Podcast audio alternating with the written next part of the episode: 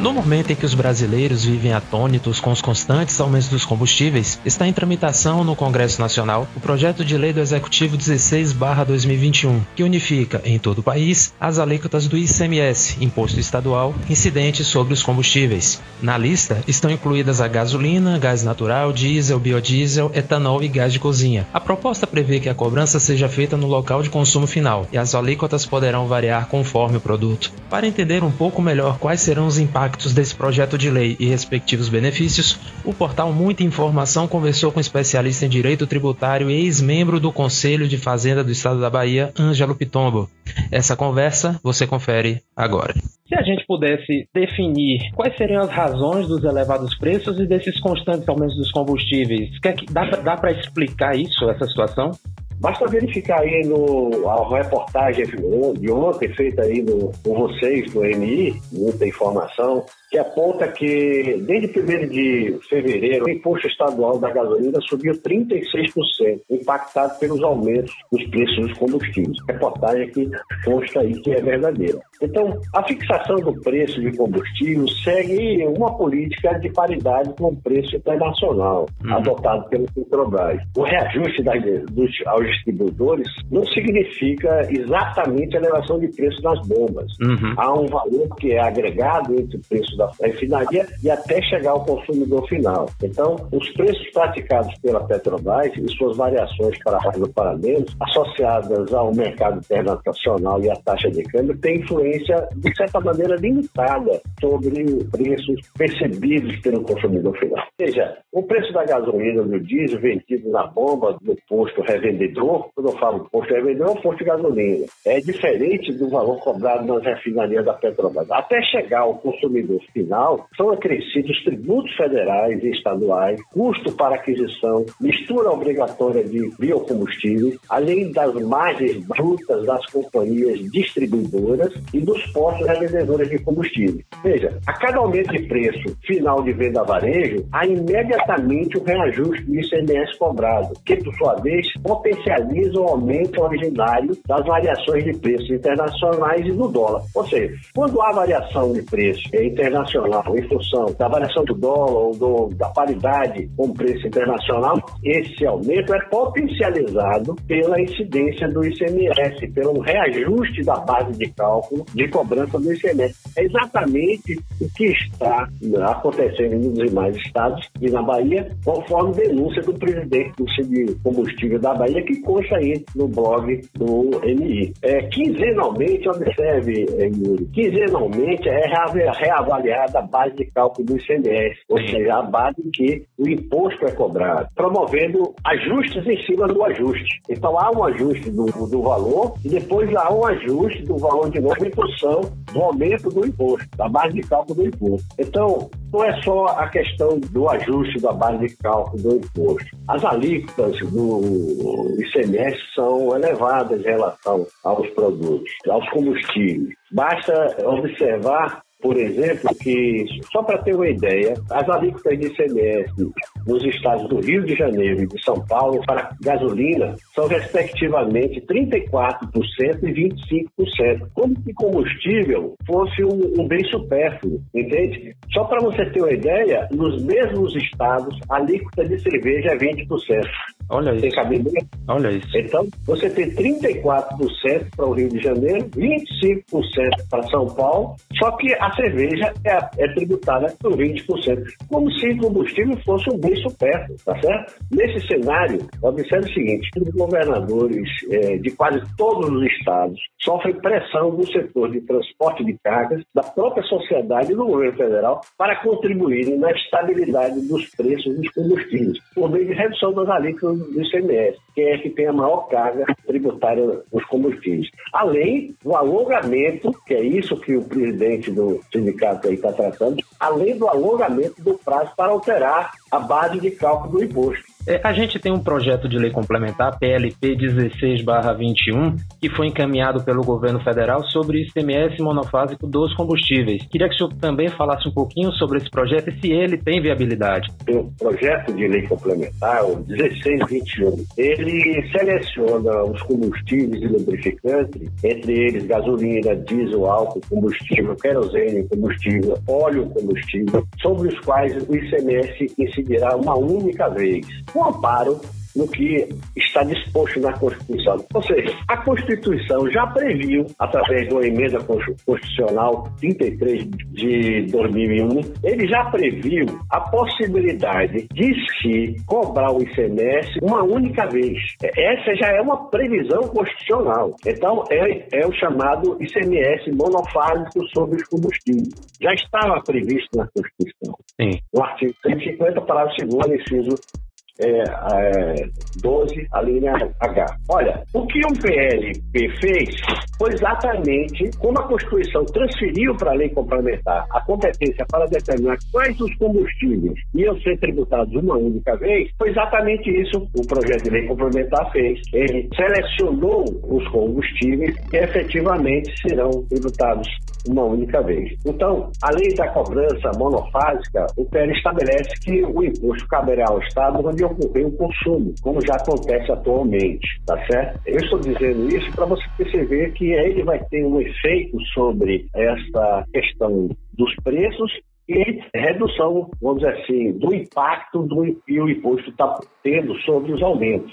Além da cobrança monofásica, como estava dito, o imposto, o PLP, o PLP estabelece que esse imposto será devido no estado que for efetivamente realizado o consumo. Aliás, como, é, como acontece hoje. As alíquotas do imposto, veja bem, serão definidas mediante, mediante deliberação dos estados e do Distrito Federal. Né? Sim. com base na Lei Complementar 2475, ou seja, através de convênios com unanimidade dos estados, bem como serão uniformes em todo o território nacional. Hoje você viu que tinha alíquota de 34, de 20, e aqui ele já pede que seja uma alíquota uniforme em todo uh, o território nacional. Desde que observado da noventena, por exemplo, a operação de alíquota tem que uh, esperar no mínimo 90 dias, se ele se tiver redução anterior, para aumentar essa alíquota tem que esperar no mínimo 90 dias. A base de cálculo precisa esperar no mínimo um ano para aumentar. Sim. Você observa que há uma mudança importante nessa estabilidade da tributação sobre os combustíveis. É relevante também apontar que o projeto efetivamente não impõe renúncia de tributária Sim. aos estados, mantendo desde que seja uniforme todo o território nacional, plena autonomia para que essas unidades federativas fixem as alíquotas do imposto de forma a garantir a arrecadação estadual atual, com expectativa de haver estabilidade no preço final de venda varejo, manter a arrecadação estadual desses produtos. Então, o PLP é preciso também chamar a atenção de vocês que esse projeto de lei complementar, ele já é alvo de um próprio convênio. Na verdade, ele, ele reproduz mais ou menos o convênio que os próprios estados elaboraram para a área de combustível, para mudar a forma de arrecadação do combustível. Adiante, eu vou explicar um pouco melhor esse assunto para te mostrar como efetivamente eh, os estados têm interesse neste, eh, nessa nova modalidade de de apuração e recolhimento do ICMS. Em outras palavras, é assim, é, entendo que a viabilidade técnica, primeiro, tem amparo total na Constituição, que já previa, isso que eu quero dizer, já previa esse tipo de tratamento tributário sobre combustível. Já existia uma previsão. E a lei complementar, efetivamente, foi, é, foi transferida para a lei complementar, complementar competência para dizer quais os combustíveis. Então, do ponto de vista técnico, é absolutamente viável. Do ponto de vista de interesse dos estados, é absolutamente viável, porque os estados já tinham feito. Esse projeto é quase, quase a cópia de um convênio que já foi levado ao CONFAS, como eu vou explicar um pouco melhor. Sim. Então, no meu entendimento, legalmente, do ponto de vista constitucional, é absolutamente cabível e do ponto de vista político, é de interesse dos estados, do consumidor e daqueles que estão envolvidos na área de comércio excesso de produção de combustível. A partir disso, professor, o senhor mencionou alguns, alguns benefícios desse projeto de lei. Se houver ou, ou havendo outros, quais seriam esses para a estabilidade no preço dos combustíveis e os impactos dessa PLP? Em Minas Gerais, atualmente os combustíveis e lubrificantes têm o ICMS recolhido através do regime de substituição tributária. Vou explicar o que é isso. Normalmente, cada empresa paga diretamente o ICMS ao Estado, não é? Ou seja, é, a refinaria paga ao Estado dele, onde ele está, o distribuidor paga ao Estado, onde ele estiver, o posto de gasolina paga ao Estado onde ele estiver. Cada estabelecimento paga o imposto, seu imposto ao Estado. Contudo, através desse regime de substituição tributária, as refinarias pagam, observe bem, antecipadamente o imposto devido pelos distribuidores e pelos postos de combustível. Não sei se está sendo percebido. Então, a refinaria paga por toda a cadeia de distribuição, de circulação do combustível, paga o imposto por todo mundo quando ele vende. De tal forma que o distribuidor, quando for vender, e o próprio revendedor, o posto de gasolina, quando for vender, não paga mais o imposto, tá certo? Porque já foi tudo pago pela refinaria. É, até aí dá para entender, não é isso mesmo? Sim, perfeito. Bom, a pergunta é o seguinte: como é que a refinaria pode pagar o imposto pelo posto de gasolina se ele não sabe quanto posto de gasolina vai vender? Não é assim? De fato. Como é que antes do posto vender a mercadoria, o combustível, a gasolina, a refinaria pode pagar o imposto por ele, já que o ICMS é pago em cima do valor que é vendido. Então, a refinaria não sabe por quanto o posto de combustível vai vender, não é isso mesmo? Exatamente. E aí é que começa todo o problema. Porque para resolver esse problema, o Estado faz uma pesquisa dos preços que são praticados pelo posto de gasolina. Então ele vai lá na bomba e descobre, por exemplo, que o posto de gasolina está vendendo gasolina por R$ 5,20, por exemplo. E será com base nos R$ 5,20 que a refinaria vai pagar o imposto que seria devido pelo posto de gasolina. Entendeu?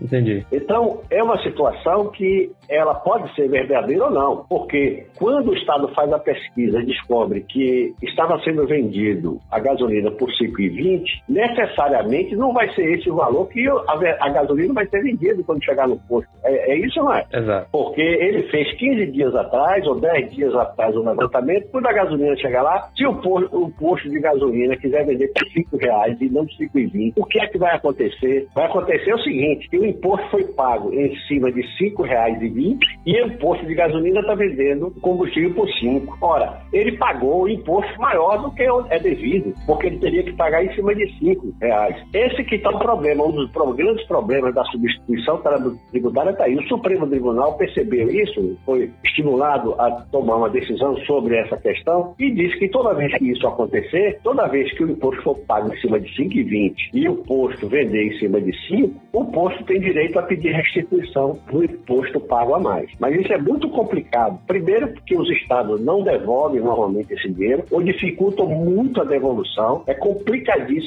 fazer essa devolução desse valor pago a mais. Então é o seguinte: veja só, a referida paga o ICMS com base na pesquisa, como eu lhe falei. Uhum. Mas necessariamente, só ressentindo, esse não vai ser o valor efetivamente vendido pelo posto. É um dos grandes problemas da, da, da substituição tributária. Você percebe agora que o sistema atual ingessa o imposto de reduzir o, o preço da gasolina. Sim. Porque ele já pagou imposto em cima de 5,20. Ele vender por, por 5 agora é complicado, porque ele já pagou o imposto de 5,20. Ele vem, vai ter que assumir o excesso dessa carga tributária reduzindo de forma absoluta a sua margem de lucro, tá certo? Então, diante dessa decisão do STF, a maioria dos estados entenderam que o regime atual de apuração do imposto sobre combustível foi enfraquecido. Por isso que eu digo que existe uma certa interesse no novo projeto de lei complementar. A submissão tributária foi enfraquecida por essa decisão do Supremo Tribunal que manda devolver o imposto quando ele for pago a mais. Exatamente o que o TLP 16-2021 propõe é manter o imposto antecipado e o controle da arrecadação, bem como impedir a atual guerra fiscal originária de legítimas saídas de combustível para estados com menor alíquota no ICMS, quando estes não são efetivamente o destino final. Então, os estados têm interesse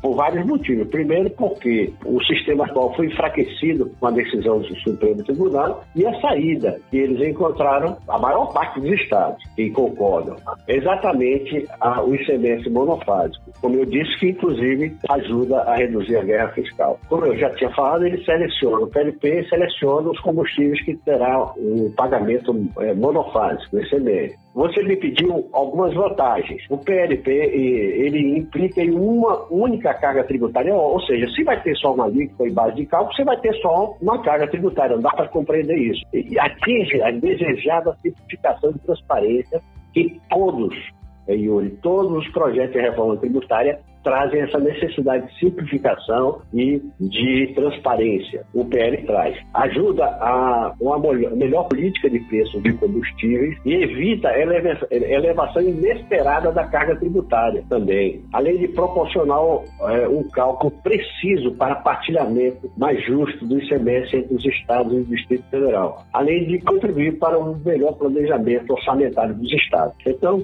Acrescente-se ainda a essas vantagens a implementação das medidas previstas no PLP reduz, inclusive, as incertezas na contratação de serviço de transporte, que é um grande problema, relativas à potencialização da incidência do ICMS sobre as variações constantes do preço do combustível. Ou seja, toda vez que há aumento de combustível, esses aumentos são potencializados com os ajustes do ICMS. Exatamente o que o presidente do CID Combustíveis da Bahia está tratando nessa última reportagem que vocês têm aí no MI. A gente tem pelo menos três setores que estão bastante dependentes dessa questão dos combustíveis. A gente pode citar o agronegócio, a gente pode citar o setor de infraestrutura e de logística. Esse projeto de lei complementar, quais seriam os efeitos dele, principalmente nesses três setores da economia? Na verdade, a infraestrutura ele envolve o transporte aéreo, ferroviário, rodoviário, aquaviário, além da infraestrutura aeroportuária e portuária. Sim. Olha, o, o, Ministério da Infraestrutura ele tem